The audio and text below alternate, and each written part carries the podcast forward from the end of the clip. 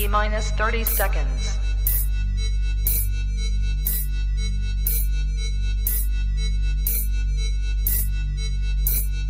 T minus 20 seconds.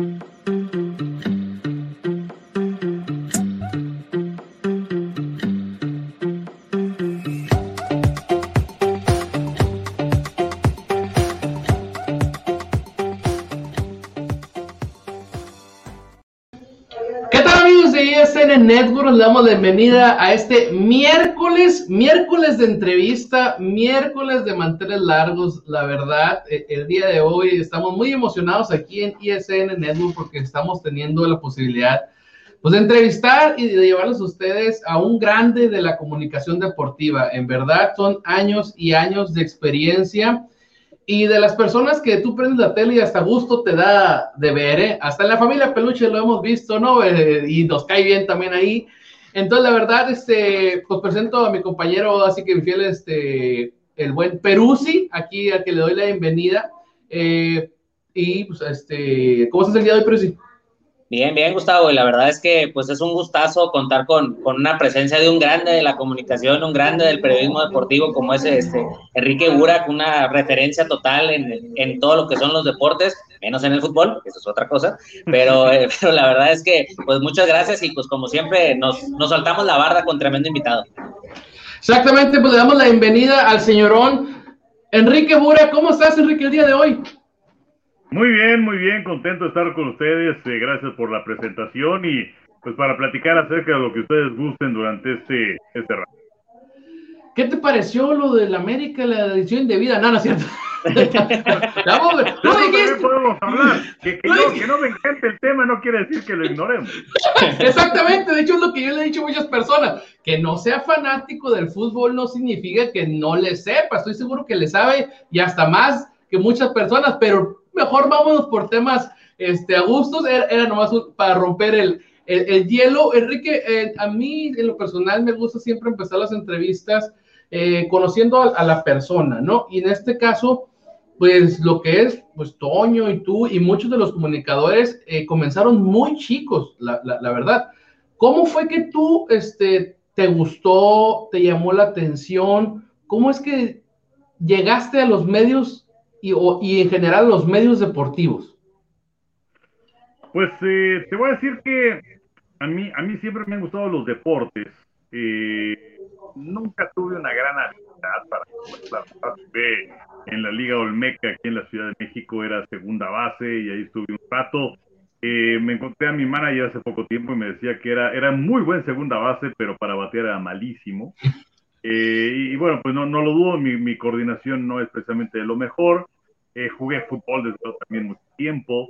Eh, el deporte que más practicé fue boliche, porque mi papá era, era muy buen bolichista, este, de nacionales y todo ese tipo de cosas. Eh, y bueno, pues yo ahí jugué más o menos eh, a un buen nivel, pero luego ya entré a Televisa y bueno, pues acabaron los torneos, ¿no? Porque ya los, los horarios no daban. Pero eh, me gustaban mucho los deportes, me encanta la televisión como medio. y eh, yo creo que hubo un momento que fue muy especial y es que mi papá trabajaba en Grupo Vitro y bueno, tenían un palco en el Estadio Azteca para llevar clientes. Y cuando no había clientes que llevar, pues quedaba disponible el palco y a veces íbamos, ¿no? Entonces la, la sensación de llegar a un palco, uh, de, de, llegar a un estadio, la verdad era, era, era sensacional, ¿no? Este, para quienes no conozcan el Estadio Azteca, pues es una mole de, de, de concreto gris. Eh, y, y, tenía la, la, la, cuestión esta de que llegas, este, si ibas a palco, bueno, pues llegabas con tu coche casi, casi a la puerta del palco, y luego ya se abría la puerta y ver lo verde del pasto y el colorido de la tribuna, de los anuncios, de la ropa de la gente. Y, también en aquella época, eh, como decía, me, me, encanta la tele y me enamoré de las voces de quienes narraban los, los deportes, ¿no? De, de Ángel Fernández, de Fernando Luengas en el fútbol, de Fernando Marcos, de Sonia Alarcón, eh, para, para el fútbol, en el boxeo, de Fernando Bonroso, un Víctor Cerrato, Jorge Berry en el fútbol americano. Entonces, eh, pues todo este tipo de cosas me fue, me fue llevando por el medio de, o por la cuestión de tratar de, de estar en los medios. Me acuerdo que mi papá me regaló una grabadora, yo tenía como 12 años, y empecé a grabar mis programas, y, y si eran vacaciones, este, pues me chutaban los programas de, bueno, de aquella época que siguen siendo de este, el caso de, de acción o, o Deporte B, y este, hacía mis guiones y les ponía música y les ponía mi voz. En fin, y pues ahí tenía como 12, 14 años y en ese momento supe pues realmente que, esto era lo que me quería Ve nomás de dónde, de dónde nace el, el, el gusanito de querer entrar a, a, la televisión. ¿Cómo la ves, Eduardo? No, o sea, al final de cuentas, pues uno le gusta y creo que también si, si sabes que es algo que te atrae pues también mucho tiene que ver la, la ¿cómo decirlo?, la voluntad de alguien del, del, desearlo y pues el buscar la oportunidad y, y pues qué, qué, qué, qué, privilegiado. Yo quería aprovechar para preguntarte, Enrique, y ahorita que vamos en, un, en el camino de cómo entraste a los medios, pues, pues cuando sabemos que siempre el, el medio que te que llama es el fútbol, porque es el deporte tradicional en México, etcétera. ¿Cómo es que tú decides, o fue una decisión que se tomó de la empresa, de que de los otros deportes? O sea, sabemos que tú eres una referencia en fútbol americano, béisbol, eh, en, lo, en, las Olimpiadas. ¿Cómo fue que llegaste a, a, a, esos deportes? ¿Fue una situación personal o fue una decisión de que te dijeron, ¿sabes qué? Pues por aquí te tienes que ir.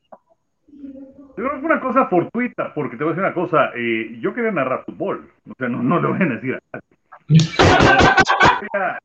yo quería narrar fútbol, o sea, Ángel Fernández, es una lástima que, que en este país no se tenga esa, esa cultura de, de, de, recordar aquello, y no nada más a los comentaristas o narradores, sino también a los deportistas, en fin, ¿no? O gente que en su momento llegaron a ser celebridades, personalidades de los medios de comunicación. Eh, entonces, bueno, Ángel, el, el, mejor narrador de fútbol que ha existido en este país, que, que, mucha gente lo ha querido imitar y por ahí hay muchos este, malos imitadores, porque Ángel era uno. Eh, con él, fue el que cambió completamente el estilo de narrar, que antes era muy sobrio, muy solemne, fue el que empezó con ese grito largo de gol y además una gran cultura popular, entonces puso muchísimos apodos que se mantienen en nuestros días eh, y, y, la emoción que le ponía a los partidos, o sea, era, era mucho más divertido ver con Ángel un, un, Veracruz Laguna de aquella época, ver un América Guadalajara. Entonces, eh, yo, yo hacía mis torneos ahí de, de, chutagol, ¿no? De mano izquierda contra mano derecha, y yo narrando según, eh, según yo era Ángel Fernández y eh, era, era gran, gran seguidor de la América, por cierto, también. O sea, estoy, estoy contando una bola de intimidades aquí. Pero bueno, yo, yo, yo le iba a la América en aquella época, les puedo recitar las, las, las, alineaciones de la América de los 70 y de los años 80. Eh, y, y eh, yo empiezo a ir a Televisa eh, por, invitación de Fernando Schwartz, que fue quien me abrió las puertas de, Televisa.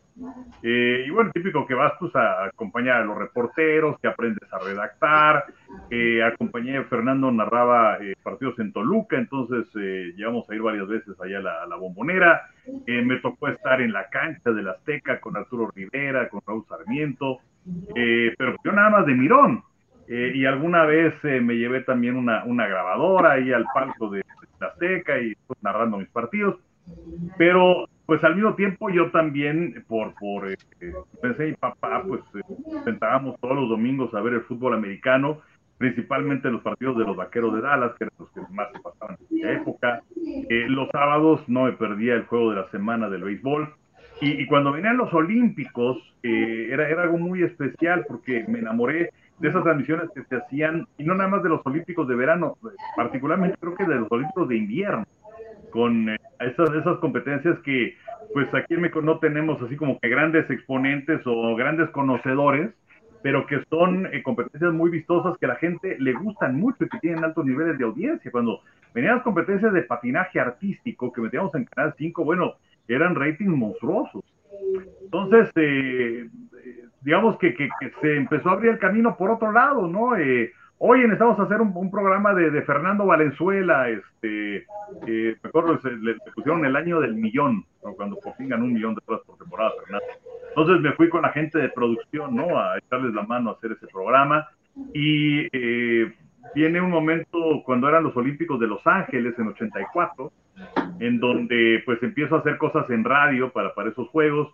Eh, se fueron Sony y, y, Toño de Valdés a Los Ángeles y entonces nos dieron chance a Pepe Segarra y a mí de hacer transmisiones con el Mago Setién y en esa época también se empezaron a abrir oportunidades para hacer transmisiones de fútbol americano en radio y entonces, bueno, pues también hacía las transmisiones de los domingos y de los lunes, los razones colegiales. Eh, transmitimos también muchísimo tenis en radio, me tocó transmitir Copa Davis. Entonces, eh, pues fue así como me fui colando, ¿no? Entonces, eh, yo no sé por qué existe esta cosa de o eres de fútbol o eres de los demás. Son realmente muy pocos, porque bueno, Toño de se le empezó en el fútbol. Y bueno, pues sí tiene la, la, la, dualidad, ¿no? puede hablar de, de los jefes de Kansas City o de, su adorado Atlante, pero eh, son pocos los que hablan de fútbol y hablan de otras cosas. No sé por qué, no sé por qué son así como caballos de carreras que nada ven para adelante. Pero bueno, pues esa es mi historia. Ve, dale. muchas veces pasa de que, ah, como ahorita lo que mencionaba Enrique, de que hay gente que a lo mejor sí sabe de otros deportes, pero incluso ahora pues con las redes sociales o algo ponen un tweet a lo mejor de los Cowboys o de los Steelers o algún juego y casi casi le dicen cállate, mejor ponte a porterear, o sea, vaya, o sea, también sí está muy muy clavado la cuestión de los futboleros y el resto. eso, eso es cierto, pero pues al final de cuentas, pues si le sabes a los deportes, pues adelante. De acuerdo, o cuando emites alguna opinión eh, política, te dicen, oye, este, o sea, tú a, los deportes, ¿no? Zapatero tu zapato. Claro, pero oye, pues uno, también es ciudadano, ¿no? Antes de ser comentarista de deportes. Este, creo que creo que sí es un campo muy amplio, muy vasto. Uno también vive aquí, ¿no? Y uno también paga los impuestos. Digo que no puedo hablar, ¿no? Pero mira, este, ya nos has mencionado y, y sí, con, con toda tu carrera eh, que has recorrido, o sea, te han tocado muchos, muchos deportes diferentes y es, es grato enterarse de viva voz. Yo no sabía en, en especial. Para empezar, que le ibas a la América, o que le dejaste de ir a la América, pero que fuiste alguna vez fan o sigues siendo fan, y que querías narrar fútbol, o sea, querías narrar fútbol. Eso es, eso es algo este, interesante, por lo cual te voy a hacer la siguiente pregunta. Eh, ¿cuál, ¿Cuál fue la primera narración o cuál es la que, recuerdas, la primera narración que tú hiciste y qué, sentiste ya cuando realmente el sueño de niño de llegar a, la televisión o a la radio, pues lo conseguiste? Creo que mi primera transmisión fue un juego porque los sábados se transmitía fútbol americano colegial de Estados Unidos. Entonces se fue en 1983, no me acuerdo la verdad quién contra quién. Eh, esa fue mi primera transmisión. Era un sábado a las 5 de la tarde, metían los colegiales de 5 a 8. Y creo que fue con Tony y con Pepe, pero no, no estoy seguro, pero esa, esa fue la primera transmisión y ya anteriormente me habían hecho algunas pruebas, este, me habían encerrado en un estudio y, y, habían tomado un partido de lunes por la noche que era Washington Green Bay. Y entonces yo sacaba mis listas y todo esto y entonces, bueno, me ponían a narrar y, así, y luego hice otra prueba con el hermano de Roberto Queosellán, que bueno, durante mucho tiempo estuvo en la transmisión de fútbol americano en Televisa, y con Flor Berenguer, que pues eh, fue conocida mucho tiempo como, como una eh, importante presentadora de noticias y que está casada con Ricardo Torres Nava, ¿no? Este hombre que eh, pues fue, fue reconocido a nivel mundial por sus escaladas. Em, y, y, bueno, pues así fue, fue como fui avanzando poco a poco, ¿no? Pero pero fue, yo creo que fue ese, ¿eh? un partido colegial del 83.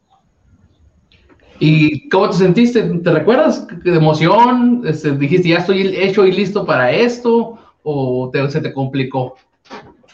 Pues creo que creo que fluyó, sobre todo porque, pues sí, eh, hay, hay, compañeros que la verdad son más, digo, la verdad los menos, ¿eh? Uno que otro que es mala onda, pero la gran mayoría son muy buena onda. Y yo, en, en el inicio de mi carrera, siempre me sentí muy arropado. Eh, creo que el momento donde me sentí más nervioso en un principio fue el poder alternar con Fernando von Rossum, que bueno, pues era era el fútbol americano hecho persona. Eh, y de hecho, una de las primeras veces que fui a Televisa, en 82, era un domingo, y mm, pues me asomé, había unos estudios que, bueno, se cayeron en el temblor del 85, en los KLM, eran estudios chiquitos, donde haya siempre los partidos de fútbol o de béisbol o de fútbol americano, que se vienen los, los Oscars o los Grammys o todo esto, eh, algunos noticieros que pasaban en Canal 5, em, y entonces, bueno, me asomé a uno de los estudios de los, de los KLM, y entonces en un corte comercial pues, me asomo y los veo, ¿no? Ahí estaba Von Rossum, y entonces digo, ah, pues, dice, ¿qué tal, joven? Digo, Von Rossum me está hablando. Y digo, no, pues aquí, aquí tratando de aprender, me dice Von Rossum, pues aquí vas a aprender porque si vas a tratar mejor vete a tu casa. Entonces, este, y ya cuando, cuando vienen las transmisiones con Fernando, bueno, me tocaba pues alternar, ¿no? Este, no de manera regular, porque pues uno iba, que si, que si no iba Roberto Quiosellano, que si no iba Toño, que si no iba Pepe Segarra, este, entonces me daban chance a mí. Y este, mm, eh, lo primero que te preguntaba Fernando era, ¿Did you study? Y bueno, por supuesto que sí, ¿no? Eh, y, eso también es bueno porque te va da forjando un hábito de prepararte para transmisiones, porque me ha tocado uno que otro que llega, ¿no? Y se siente, ¿quién juega? Pues, ¿Cómo que quién juega? no, no, bueno. Debes, debes, prepararte para una transmisión. Entonces, eh, no me acuerdo bien cómo me sentí, pero sí eh, es, es un, un, grupo buena onda que, que me, me cobijó y seguramente me sentí respaldado. Eh, yo te quería preguntar, de que a lo mejor es para ser un poquito villamelona esta que te voy a, que te voy a hacer. La frase del llámenle a los, a los vecinos y despierte a los niños, ¿cómo surgió? Porque yo sé que, yo, yo recuerdo que lo utilizabas en los, si no me falla la memoria, en el noticiero con, creo que era Lolita Ayala, creo que con la que, en la sección de deportes, siempre la decías, pero siempre me ha llamado la atención cómo fue que surgió. Pues bueno, la, la, la, la he dicho en la jugada. Y ah. pues ah, es cierto, es cierto, era la jugada. En la jugada. Y básicamente surge de la frustración. Porque era de que, bueno, pues este, fútbol, fútbol, fútbol, fútbol, fútbol, fútbol, fútbol, fútbol, fútbol. Y luego, ah, por cierto, ahí viene Burak, ¿no? Con, con los, que si el americano, o el béisbol, o el básquet, o el tenis, o no sé qué. Y entonces, una forma, pues me da medio tonta de burlarme, pero pues es así como que ya te aburriste tanto con el fútbol que bueno, ahora sí llama a los vecinos y despierta a los niños, porque vamos a hablar ya de otras cosas y también he dicho, bueno, aquí viene, viene el oasis de la jugada, no que era para hacerte otra cosa. Pero bueno, sí, yo, yo, la verdad sí estaba, sí estaba molesto y algunas veces, este, porque ahora sí la, la, jugada se acaba justo a las 12 de la noche, pero antes pues nos extendíamos, ¿no? Y decir, bueno, pues este, ya, ya casi me toca en el oxígeno de Loreto o cosas de esas, ¿no? Yo decía. Pero este, pues sí, básicamente surge de la frustración. Casi nada, ¿no? Cosa, cosa curiosa. Enrique, pues tú, en tantos años has transmitido muchos, muchos eventos internacionales. ¿Cuál fue el primer evento internacional que cubriste, pero en el evento? O sea, no, no desde acá, desde un, como tú dices, desde un estudio que, que estés este, llevando algún partido desde el extranjero, pero ¿cuál fue un evento, el primer evento grande que, que, te tocó ir y estar en la sede y pues narrarlo, ¿no? El Super, Bowl, el Super Bowl 20, que fue en enero del 86, en Nueva Orleans, eh, Oso de Chicago contra Patriotas de Nueva Inglaterra, que pues fue el primer Super Bowl que me tocó hacer. Eh, el primero, de hecho, que hicimos juntos, Toño, Pepe y yo. Toño ya había ido el año anterior al Miami San Francisco. Eh, él lo había narrado con Fernando Bonrosum y con Roberto Queosellán. Ya Fernando eh, se fue de Televisa para la campaña del 85, ese del 84, ese Super Bowl fue la última transmisión que hizo para Televisa. Luego regresó para un par de transmisiones como invitado. Eh, y Roberto Queosellán, Roberto creo que se casó y entonces a su esposa no le, no le encantaba la idea de que estuviera metido ahí todos los domingos. Entonces, este, pues ya se abrieron esos dos huecos y fue donde entramos Pepe y yo. Y, fue ese, ese Super Bowl, el de Patriotas en contra de Osos, que pues éramos unos novatasasazazos, ¿no? Y además, época en la que no existía ni siquiera Internet, eh, época también de una gran inocencia, hablando acerca de los eventos eh, deportivos, por eh, la cuestión de la seguridad, o sea, nuestra acreditación era para, para entrar a todas las conferencias de prensa, o sea, llegabas, te daban un pin, el trofeo Lombardi, y ya, con eso entrabas a todas las conferencias en la semana. y eh, ya para el día del partido los derechos los tenía NBC, en aquella época no los tenía NFL International como ocurre desde hace algunos años. Entonces te arreglabas con las cadenas de Estados Unidos, si era NBC o ABC, planteamos nosotros el Super Bowl, si era CBS lo pasaba a Canal 13 y ahora Televisión Azteca. Y me acuerdo muy bien que teníamos que buscar a un señor Mike Pérez, que nos iba a dar nuestra acreditación para el domingo, para el Super Bowl. Y bueno, nuestra acreditación era un cartoncito de la NBC y nuestro nombre escrito con plumas y a mano y ahora no, hombre, ahora tu acreditación es que la foto, que el holograma, que el código de barras y no sé qué tantas cosas. El iris, el iris también. Ándale, absolutamente todo. Y, bueno, fue ese, ese Super Bowl que, pues sí, nos hubiera encantado que estuviera mucho más cerrado, pero fue una paliza 46 en favor de los osos. Eh, ¿Alguna anécdota de, de, de, ese, ah, eh, ya estando ahí en la, en la transmisión, este, ¿dónde, ¿dónde lo narraron? ¿Los mandaron ahí algún este, gallolazo o, todo? ¿Cómo estuvo todo? Fíjate que nos dieron una muy buena posición. Estamos por ahí a la yarda 30, 35, y es que en aquella época, ahora, ahora viaja gente de muchas partes del mundo, o inclusive eh, las transmisiones de ESPN o de Fox para América Latina, ¿no? Que pues también mandan a su grupo y eso también significa que son dos palcos extra que se tienen que utilizar. En aquella época ni existía. O sea, sí existía ESPN en Estados Unidos, pero no este, este brazo que se tiene para América Latina. Eh, Fox eh, Deportes no existía. Entonces, eh, la, ubicación fue sensacional a la yarda 30-35, pero algo muy curioso porque era el primer partido que hacíamos en el estadio Pepe y y el segundo que hacía Toño. Entonces me acuerdo que el campo lo veíamos lejísimo, pero lejísimo. Y bueno, casi todo el partido pues, nos lo echamos en el monitor, ¿no? Eh, curiosamente regresamos 10 años después al Super Bowl de Patriotas contra Green Bay. Misma ubicación. Y cuando llegamos al palco dijimos, ¿qué pasó, no? O sea, nos acercaron el campo, ¿qué fue? Y es que, bueno, pues ya teníamos la experiencia de ya narrar pues una buena cantidad de, partidos, de, de, de de americano, olímpico, lo que sea, y entonces pues ya, ya cambia, ¿no? La forma de ver la perspectiva, pero esa, esa fue una, una de las cosas, y otra, pues como decía, no existía internet, éramos novatos, novatos, novatos, y, y habitualmente el martes era cuando empezaba el día de médicos. Eh, ahora lo hacen los lunes en la noche, ya, sabes que no me gusta ahora, pero antes, pues era el martes en la mañana, eh, los equipos eh, llegaban eh, uniformados, era una hora un equipo, un descanso, y luego otra hora otro equipo, los equipos aprovechaban para tomarse la foto oficial en el estadio. Y pues como no había mucha información y tampoco sabíamos de dónde sacarla, pues estábamos novatos. Entonces llegamos ya cuando se estaban yendo los Osos de Chicago, que eran el segundo equipo, o sea, nos perdimos la conferencia de los Patriotas, nos chutamos esa hora de intermedio y nos chutamos la hora de los osos de dar entrevistas. O sea, me acuerdo que pesqué a Otis Wilson, aquel linebacker número 58 de, de los osos, pero ya caminando rumbo a la salida, ¿no? Que lo alcancé a entrevistar. Entonces, bueno, pues sí, eso, eso nos pasaba en el.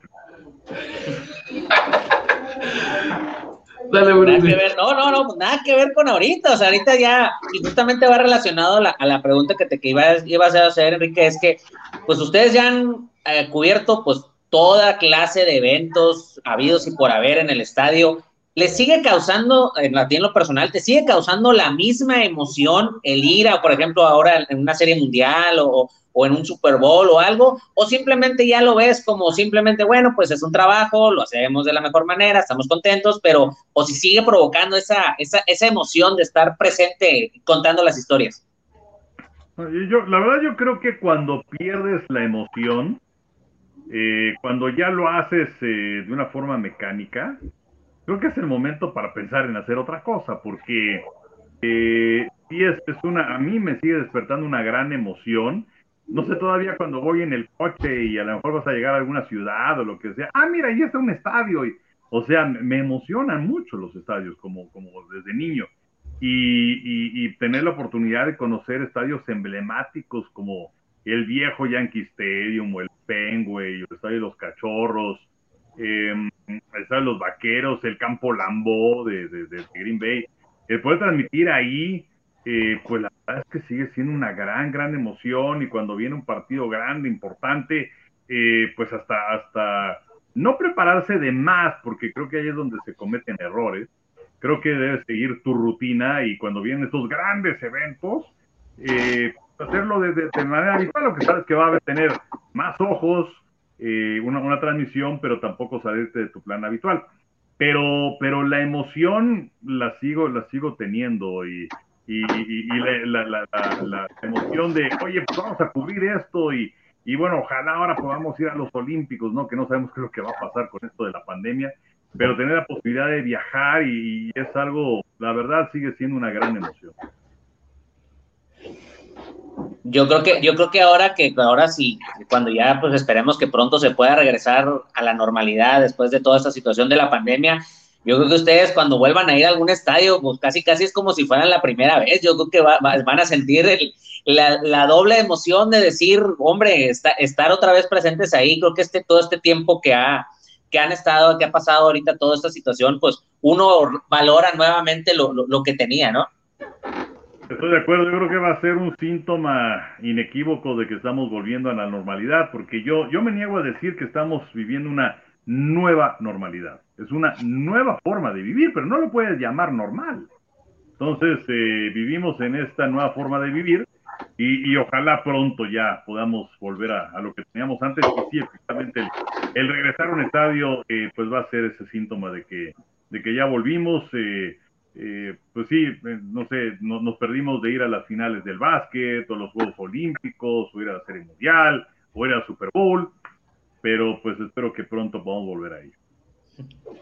Eh, Enrique, nos platicaste del principio de que querías narrar fútbol, luego de que empezaste en el fútbol americano, colegial, fútbol americano, hemos escuchado algo de béisbol, pero realmente, ¿cómo fue que llegaste de lleno al béisbol? Y ahorita nos dijiste que tu primer evento internacional pues, fue el, Super Bowl. Pues, ¿cómo fue que llegaste a tu primera serie mundial? Pues fue, eh, tú llegabas básicamente y te formabas en la cola. Entonces, eh, para hacer fútbol americano, pues estaba, cuando yo llegué a Televisa estaba Fernando Bonrosum, estaba Víctor Cerrato, ya se había ido Jorge Berry, pero estaba el doctor Morales, estaba Roberto Quesellán, estaba eh, Toño de Valdés, estaba Pepe y yo. Entonces, eh, pues sí, necesitabas que avanzar a la cola, ¿no? Y finalmente, pues eh, para el 85 se dio, pero en el base, eh, pues ahí en la cola, pues estaba Tony Alarcón, el Mago Septién, Toño de Valdés, estaba Pepe, ocasionalmente Roberto Sosa, estaba yo. Y mm, cuando viene la temporada del 93, 93, sí, de 93, teníamos como jefe a, Jorge Berry en deportes. Y entonces eh, Jorge dijo, ¿saben qué? Este, me gusta la idea de, tener equipos de comentaristas. Y entonces, eh, digamos que partió el equipo de Sony, el Mago y Toño.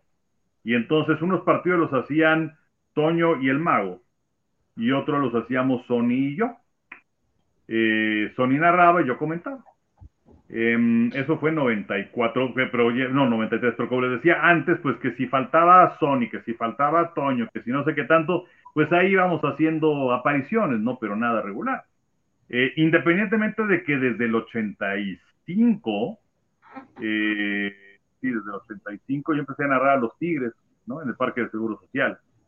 Eh, fue una carrera pues larga ahí de, en la Liga Mexicana, casi siempre con los Tigres eh, una o dos temporadas fue con los Diablos, eh, que además era una cosa, eh, es, de lo que menos me ha gustado de mi carrera, porque ir al parque era padrísimo, ¿no? Ir a narrar, o a veces, este, luego no había mucha gente en el equipo de los Tigres, estábamos Javier Figueroa, Pepe y yo, entonces narrábamos tres entradas cada quien, y este, entonces había uno de nosotros en cada out y uno narrando, ¿no?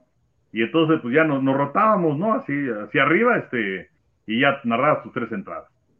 Em, pero cuando el equipo estaba de gira, que se iba a Campeche o a Córdoba o donde fuera, entonces Pepe y yo íbamos a las instalaciones de la XCW para recibir la narración de los Tigres en Campeche, pero los narradores de allá, ¿no? Desde Campeche.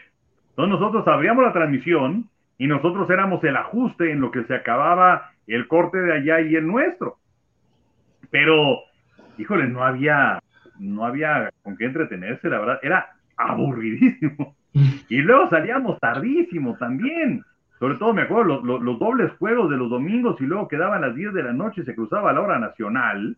No, bueno, pues significaba entonces eh, que, que, tenías que esperar a que terminara la hora nacional para retomar donde se había quedado el partido, donde lo habían cortado. Eh, luego ya cuando eh, dejamos la, de la XCW, que bueno, nos poníamos literal, a jugar este Timbirich y cosas de esas porque era aburridísimo. Y bueno, no había internet, insisto, entonces, pues, digo, ahorita pues agarras tu teléfono y te pones a, entretenerte ahí. Luego ya cuando, cuando este, nos cambiaron a, Televisa, ya en unas cabinas un poco más grandes, con televisión, entonces ya era, era, era muy divertido porque, o sea, olvídate de que estamos viendo cosas de deporte, nos poníamos a ver telenovelas. Y entonces vimos varias, vimos que la de Topacio y nos tocó el final de Cuna del Lobo, que estuvo buenísima, y algunas, y luego estamos clavadísimos en la novela. Les toca, les toca. Ay, ¿qué pasó y dónde vamos? Y no sé qué. Pero bueno, ya me desvié demasiado. Pero el caso es que, bueno, durante, mucho tiempo es de Liga Mexicana hasta el 2001, 2002, cuando, cuando se van del Parque de Seguro los Tigres, hoy me toca una o dos temporadas en el Prosol. Y, luego luego me corrieron los Tigres, pero bueno, luego ya fueron a Puebla y luego a, Cancún. Pero Liga Mexicana, eh, pero grandes ligas cuando había chance, pues ahí entraba y luego, después de hacer ese 93 eh, con Tony, que además fuimos a la Serie Mundial, fue mi primera Serie Mundial, la de Toronto contra Filadelfia, fue, fue un poco dramático porque eh, me habla Jorge Berry, oye, pues este, te vas a la Serie Mundial, buena onda, tanto, pero te vas desde las series de campeonato. dije, pues qué buena onda, pero, pero mi esposa pues, estaba a punto de dar luz. Entonces dije, no, bueno, y si nace mi hija, ¿y yo qué voy a hacer? O sea, es, es, uno de los momentos más importantes de mi carrera. ¿Y, ¿Y qué puedo hacer? Bueno, total que fui. Y entonces Sony y yo hicimos la serie de campeonato de Toronto contra los Medias Blancas. Eh, y Toño y el Mago hicieron la de San Francisco contra Atlanta. Este, no, San Francisco, Filadelfia. Y este y bueno, ya llegaron a la Serie Mundial Filadelfia contra Toronto y afortunadamente mi me llegó el parto. Y luego ya para el 94 pues hubo un cambio ahí importante en, la, en, el área de deportes y pues ya eh, sacaron del aire al Mago y a Sony. Entonces fue donde nos quedamos Toño, Pepe y yo. Donde se adueñaron y no lo han soltado. Estamos hablando desde el 94, o sea ya, ya, ya, ya le llovió, ¿verdad? Pero sí. Así, no, es que justamente iba a preguntar que cómo se había dado la formación de los tres amigos, pero pues ahí de manera, de manera indirecta, este, nos, nos, dijo, creo que hay algunas preguntas ahí de, la gente, Gustavo. Sí, sí, dale, ¿quién le das tú o lo doy yo? No, dale, dale. La primera que voy a leer es, eh, es de Roberto Peñuelas que menciona, ¿qué deporte te hubiera gustado practicar a nivel profesional, Enrique? Mm, es una muy buena pregunta. Eh, en un principio hubiera querido ser futbolista, eh, la verdad. Este, mis grandes ídolos eran Carlos Reynoso y Enrique Borja de aquel América de los años 70. Eh, pero después yo creo que me hubiera gustado ser beisbolista. ¿Alguna posición? Sí, eh, digo, como te decía, jugaba segunda base con, con el equipo Moscos en la Liga Olmeca. Pero me hubiera gustado poder batear, la verdad. Te quedas en la segunda base entonces, ¿se repites? Me quedo en la segunda base. Va, de ahí, este, mira, el buen Emilio Barrón dice, pregunta para Burak, pues yo creo que, pues, no, que para Perú. Dice, ¿cuál ha sido su mejor experiencia como comentarista deportivo? Yo creo, eh, la verdad es cumplir sueño. yo nunca imaginé poder ir a un Super Bowl. Eh, tenía un compañero en la escuela que, o sea, fíjense, o sea, su papá lo llevaba al Super Bowl todos los años y además tenían palco en el Estadio Azteca, o sea, era una cosa increíble. Y pues yo, pues, ¿cuándo me iba a imaginar un Super Bowl? O una serie mundial, unos olímpicos. Entonces, creo que todo lo resumo en, en, la posibilidad de viajar, en la posibilidad de conocer lugares que si no fuera por esta carrera, eh, hubiera sido imposible, ¿no? Esta carrera que me ha llevado a, no sé, a Noruega o a Corea, a Japón, a Rusia, a España, no sé, en fin. Inglaterra, Perú recientemente en los Panamericanos, creo que fue el último viaje. Em, ah, no, creo que fue en Miami, ya no me acuerdo. Pero bueno, el caso es que eh, así lo resumiría, ¿no? En, en, tener la posibilidad de cumplir un sueño de niño y de conocer muchos lugares que si no fuera por esta carrera sería imposible. Dale. Ah, mira, yo, bueno, pues aprovechando ahí, quería, quería, quería preguntarte yo, eh, ¿algún juego que recuerdes más que cualquiera de los otros de los que te ha tocado? Porque, por ejemplo, a mí me viene a la mente el juego 7 de la Serie Mundial del 2001 de los Yankees con los d que pues ya vimos cómo terminó. Super Bowl, por ejemplo, puede ser el de Seattle contra Patriotas, donde vino la intercepción de Butler, o el del touchdown de Santonio Holmes con el pase de Big Ben, o sea, algún partido en especial que tú digas, ese que no te lo puedes borrar, que te haya tocado estar en el estadio? Eh, bueno, sí, y de hecho te voy a decir dos, eh, pero uno de ellos, ahora que hablaba acerca de ese Serie Mundial de 2001, eh, pues lamentablemente fue el año de, los ataques a, Torres Gemelas. Y entonces eh, todo se recorrió y pues Javier Alarcón, que era, que era mi jefe en aquel entonces, me dice, ¿sabes qué? Queremos dar mucho impulso porque veníamos de, de los Olímpicos de Cine, que no nos había ido particularmente bien. Entonces vamos a darle mucha fuerza a muchas cosas. Y entonces queremos que te vayas a Bélgica, al Mundial de Gimnasia. Y entonces, que bueno, se hicieron transmisiones desde ahí, igual la gimnasia, igual que el patinaje artístico que decía hace un momento, es muy bueno. Pero eso significó que solamente puede estar en los dos primeros juegos de esta serie mundial en Arizona. Y todo lo demás me lo perdí. O sea, ya, ya a partir del juego 3, yo estaba en Bélgica haciendo el mundial de gimnasia. Pero eh, eh, ese, ese Super Bowl que mencionas de la recepción de San Antonio Home, el pase Rotisberger, que fue un partido de toma y daca en contra de los Cardenales. la verdad es que fue muy especial, que fue en Tampa. Y además, ese pase, por la ubicación que teníamos nosotros en el palco, que era, era una esquinita, fue justo abajo de nosotros. Entonces lo recuerdo perfectamente, ¿no? Y, y hablando de base, pues yo creo que aunque nos han tocado partidos excepcionales, yo creo que debe ser el 2016 la mundial de Cachorros en contra de los indios los dos equipos que llevaban más tiempo sin coronarse, 108 años de los zorros, y que el séptimo partido se empata de manera dramática, que se van a extraer, que el partido se suspende un rato por lluvia y que finalmente gana Chicago. Yo creo que ese partido está en el primer lugar. No, y luego aparte invasión de aficionados de cachorros, de repente, ¿no? Estaban ahí y dices tú, ah, canijo, y estos pues ahora sí que de dónde salieron tantos.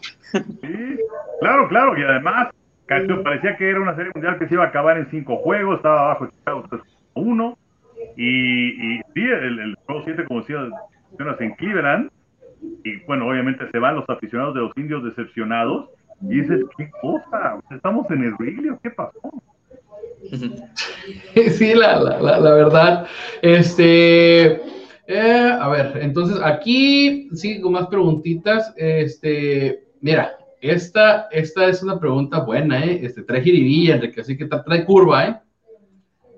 Dice, ¿cuál es para ti, cuál es el mejor narrador deportivo de la actualidad? Mm. ¿Yo? ¿México o de general? Eh, yo creo que en México. Ok. Ok, porque te iba a decir, bueno, ya se retiró Vince Cooley, entonces, pues debe ser o Joe Buck o Al Michaels. Pero, bueno, yo creo que Toño Valdés hace un trabajo sensacional, no porque sea mi compañero, pero es realmente magnífico en lo que le pongas. Em, entonces, bueno, yo te diría que bueno. Ahí está, Toño. Entonces, dale, pero sí. No, mira, yo, yo quería preguntarte, Enrique, eh, pues al final de cuentas, eh, ustedes, el, el, trío de los, tres amigos, son reconocidos como pues una referencia en los eventos, sobre todo en el béisbol y en el fútbol americano. Eh, yo te quería preguntar, porque, por ejemplo, pues yo lo voy a decir así a, a, directa la flecha. Yo veo, por ejemplo, muchas veces que los grupos de narradores en el fútbol, en Televisa, como que no, no se nota la misma química, ¿no? Y con ustedes, eh, aparte cuando están narrando, nos están, este, pues vaya, nos están educando, vemos que toman todo con un sentido del humor, o sea, bromean entre ustedes y todo eso. Lo que vemos en el equipo de enfrente en el fútbol. No voy a entrar en esa situación. Para ustedes, ¿cuál, cómo, has podido, ¿cómo han podido ustedes lograr esa, esa, esa química? ¿Es simplemente nomás que el paso del tiempo, cómo se van conociendo o cómo es que les salen las transmisiones de manera tan natural? ¿A qué se lo atribuyes? Pues eh, sí, yo creo que la familiaridad, ¿no? De, tanto tiempo, pero eh, yo creo que es que la química no la puedes comprar en la farmacia, es un problema, ¿no? Yo todavía platicaba con un compañero eh, que participa en las transmisiones de fútbol y me decía justamente sobre, sobre esto y eh, es que decía, es que un día me toca con fulano y otro día me toca con sutano y al otro día me toca con otro. Entonces, pues sí es difícil lograr esa, esa, esa química que a lo mejor te puedes sentir más cómodo con uno o con otro, ¿no? A mí me ha tocado trabajar con distintos grupos de, de, comentaristas que si hacíamos automovilismo, pues había un grupo de comentaristas, eh, o que últimamente hemos hecho NBA y entonces también hay un grupo de comentaristas, eh, o cuando viene, no sé, competencias de atletismo y estamos con Alejandro Cárdenas y Ana Para, o los clavados con Carlos Tón y Fernando Platas, en fin, se me ha tocado trabajar con mucha gente. Pero, pero lo que pasa con, Toño, con Pepe y conmigo es que, bueno, primero somos verdaderos amigos. Y eso creo que, este, creo que en la convivencia, en los viajes, es en donde vas fomentando esta amistad. Nos conocemos de toda la vida, este, fuimos a la boda de, de Toño, este, ellos con a mi boda, conocemos a los hijos pues, desde niños y ahora pues ya, ya Toño es abuelo. Este, entonces, eh, yo creo que es eso, ¿no? La, convivencia, el que, el que haya buena vibra, creo que también es fundamental porque son los menos, o sea, la verdad es que soy muy afortunado y hay muy buenos compañeros y muy profesionales, pero pues, siempre pues, con un negrito en el arroz que trata de, pues, de meterte el pie o que a lo mejor tú te equivocas y en lugar de como nosotros, ¿no? De, tratar de, con una broma, no, y dijiste eso, no, ya, lo que sigue, ¿no? Pero no, eh, hay, hay quienes les gusta ensañarse y evidenciarte y yo soy de la idea de que pues si nos va bien a los tres, o si me va bien a mí, pues nos va bien a todos, ¿no? Y si nos va, si le va mal a Pepe, pues nos va mal a los tres. Entonces, eh, yo creo que es eso fundamentalmente, que hay camaradería, que no hay, no hay un deseo de protagonismo. Contaba la leyenda de Tony Alarcón y del señor Andere, dos figurones, que cuando venía una transmisión de voz, el primero que hablaba decía quién contra quién, en dónde, cómo, cuándo, dónde. Y yo no sé si es cierto o no, pero me, dijeron que en alguna ocasión el primero en hablar fue Toño Andere y que Sonia Alarcón le dice, oiga, ¿cómo cuánto, cuánto costará ese micrófono? Dice, ¿por qué? Dice, para comprarme uno para mí también, ¿no? Entonces, eh,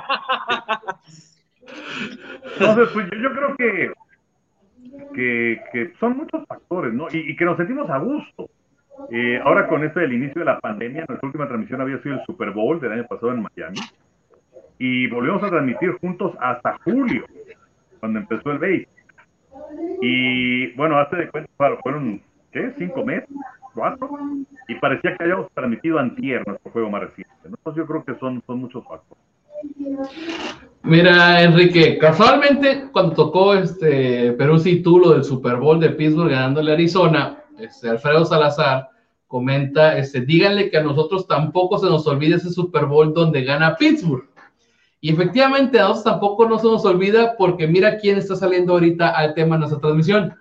Rolando Cantú manda a callar al Alfredo de Osh o sea, anda aquí en la transmisión del buen Rolando Cantú, le mandamos saludos a Alfredo y, al buen Rolando. Ah, oye, este... tipazo, tipazo, Rolando, tenemos un podcast, Toño, Pepe y yo, justamente en Miami, tuvimos la oportunidad de tenerlo ahí en, ese set que teníamos en, Miami Beach, y hace poquito, eh, previo al Super Bowl, también platicamos con Rolando, y bueno, es, la verdad es que se te va el tiempo, pero rapidísimo, muy buen cuate, y además la experiencia de estar en la NFL y y de los Cardenales de Arizona con quienes se mantiene trabajando. Así que bueno, es un abrazo para ellos.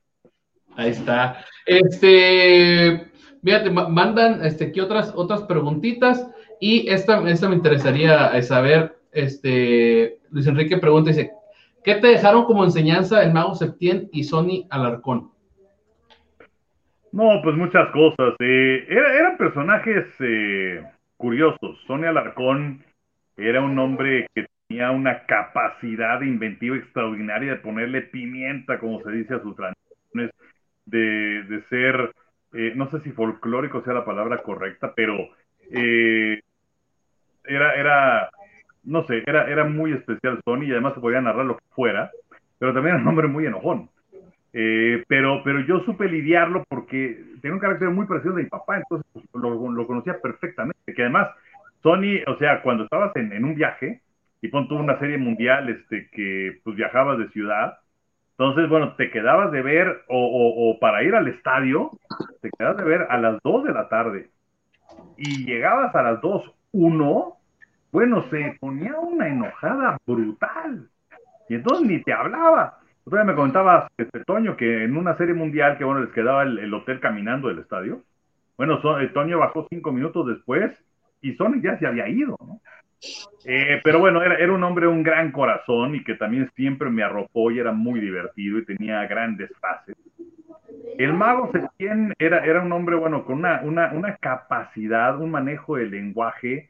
Eh, llegabas a una transmisión y bueno, tenía ya los técnicos, pero babeando con las historias. Eh, y se puede chutar el mago media hora tranquilamente. Eh, luego cuando me tocaba hacer transmisiones con Sony con el mago, este, Sony se ponía en medio y el mago de un lado y yo del otro. Entonces, si, si, si Sony decía algo que estaba mal o, o, lo que sea, entonces el mago se echaba para atrás y nada, se volteaba a verte y decía, o sea, se burlaba. Este, eso sí, antes las escenografías pues no eran las escenografías que tenemos ahora, que son padrísimas. Antes literalmente era un panel azul atrás, ¿no? El croma, y eran tres tablas que era el escritorio. Y si te tocaba la mala suerte de hacer una transmisión del lado derecho, donde se había sentado el mago y, y te ocurría subir la pierna, híjole, te encontrabas el chicle del mago.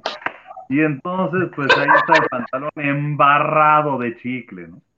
Pero vamos, estamos hablando de dos súper, súper personajes, íconos de la eh, narración deportiva en México y la verdad muy afortunado por haber podido transmitir con ellos. Sí. Bueno, no. ah, bueno, pues ahora sí que hay que aprovechar también que, que, por supuesto, podemos pasarnos dos horas o todo el tiempo platicando de historias y anécdotas y todo eso, pero pues también pues podemos aprovechar que alguien con una referencia como tú que pues hablar un poquito un par de un par de rectas de, de actualidad. Y yo te quería preguntar Enrique y esta se la hemos hecho a varios a varios compañeros de colegas etcétera. Sobre el pelotero mexicano vemos que lo firman vemos que está en las granjas la rompen en clase A la rompen en doble A llegan a triple A y muchas veces se atoran pero llegan muchas veces llegan a grandes ligas y algo pasa que no se termina de establecer el pelotero yo te quería preguntar justamente eso. ¿Qué le está faltando al pelotero mexicano para poder ya establecerse en grandes ligas? Sabemos que ahorita están los Julio Urias, este, tenemos, hay, hay varios, Oliver, bueno, Oliver Pérez, Sergio Romo, pues ya tienen toda la vida. Y aparte, pues Sergio Romo, pues es más pocho que por acá. Pero, ¿qué le está faltando, por ejemplo, a los Pony Quirós, Joy Meneses, Sebastián Elizalde? O sea, ¿qué le está faltando al pelotero mexicano para poder llegar a grandes ligas? Yo creo que, vamos, puede ser eh, falta de confianza de parte de los managers o de la directiva. Eh, hace, hace muchos años fui a Bradenton, al campo de entrenamiento de los Piratas de Pittsburgh, que además era, era sensacional porque tenían, estaba José Silva, Esteban Loaiza, Francisco Córdoba, Elmer Descens, Ricardo Rincón, y no sé si dije Miguel Ojeda, pero bueno, eran seis mexicanos eh, en esa pretemporada. Y me decía el famoso Ricky Ricón, dice, el problema es que de estos muchachos de los de Estados Unidos, es que saben absolutamente todo de ellos desde que estaban en secundaria. Y eh, pues tienen referencias muy importantes, inclusive de la familia. Y de nosotros, nos tienen que conocer aquí. Y no saben exactamente a qué le entonces a nosotros nos cuesta el doble o hasta el triple del esfuerzo de los que son estadounidenses. Entonces yo creo que ahí es donde radica gran parte de eso, el no, no tener esa, esa confianza pese a que pues tenemos a, peloteros que han demostrado a lo largo de los años que tienen esa capacidad, pero que no se les brinda esa, gran oportunidad. Enrique, Enrique, para cerrar el programa, la última pregunta, porque ya nos tenemos que pasar a, retirar. Este, Alfredo Salazar pregunta cuál es tu top 5 de deportistas de todos los tiempos y que si acaso pones a Tom Brady. Eh, no, no pongo a Brady. Eh, de hecho, a ver, yo también me preguntaba esto. Jim Thorpe, para mí el mejor deportista de la historia. ¿Por qué? Pues porque este hombre ganó decatlón, pentatlón en Juegos Olímpicos, jugó en la NFL, jugó béisbol en las grandes ligas, jugó básquetbol semiprofesional. Extraordinario Jim Thorpe. Eh, pongo a Babe Ruth. Eh, la verdad es que un, bateador realmente excepcional y además muy importante para lo que representaba el béisbol de los mayores en su momento, ante aquel escándalo de los mayas negras y en fin, yo creo que él rescató al béisbol, pero bueno, como, como deportista lo pongo a él. Karim Abdul-Jabbar, que para mí es el mejor eh, basquetbolista de la historia. Ganó tres títulos con la Universidad de California en Los Ángeles, ganó seis títulos, cinco con los Lakers, uno con el equipo de los Bucks de Milwaukee, cuando eh, se retira líder en infinidad de categorías. Muchos dirán Jordan, pero Jordan para mí es el más importante, más importante porque fue el que ayudó eh, definitivamente a esta explosión global del básquetbol y también el equipo en sueño del 92 de Barcelona. Pero bueno, el más importante, pero para mí el mejor es Karim. Em, Jim Brown, para mí es el mejor jugador de fútbol americano que ha habido. Gran corredor de los Browns de Cleveland. En ocho o nueve temporadas que estuvo en la NFL fue líder corredor de la, de la liga. Eh, y vamos, realmente un portento y además un gran eh, luchador de las causas sociales. Y como cinco, yo creo que Michael Phelps, el máximo ganador de medallas en Juegos Olímpicos. Ahorita estaba entre Phelps y eh, Usain Bolt, pero me quedo con Ah, pues ahí está. Es que es que es, es, es complicado, es complicado cuando lo abres para todos los deportes eh, hacer un top 5, ¿eh? Es, muy complicado. Pero bueno, Perú, si te cedo el micrófono para, comenzar con, la despedida del, del invitadazo que tuvimos el día de hoy.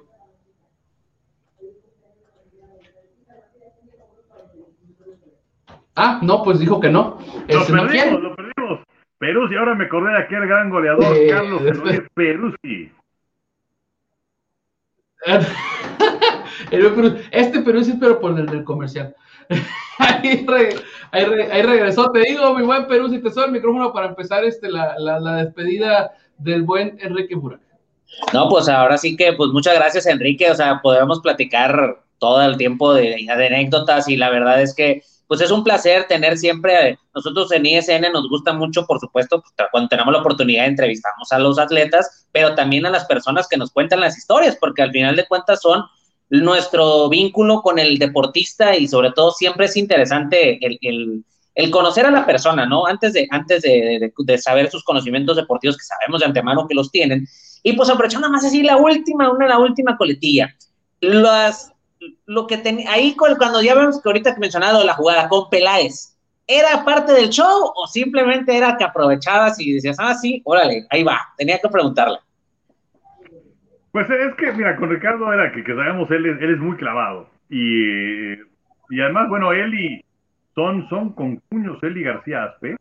Y además son sumamente competitivos los dos. O sea, si te pones a jugar canicas, para ellos es el campeonato mundial de canicas, ¿no?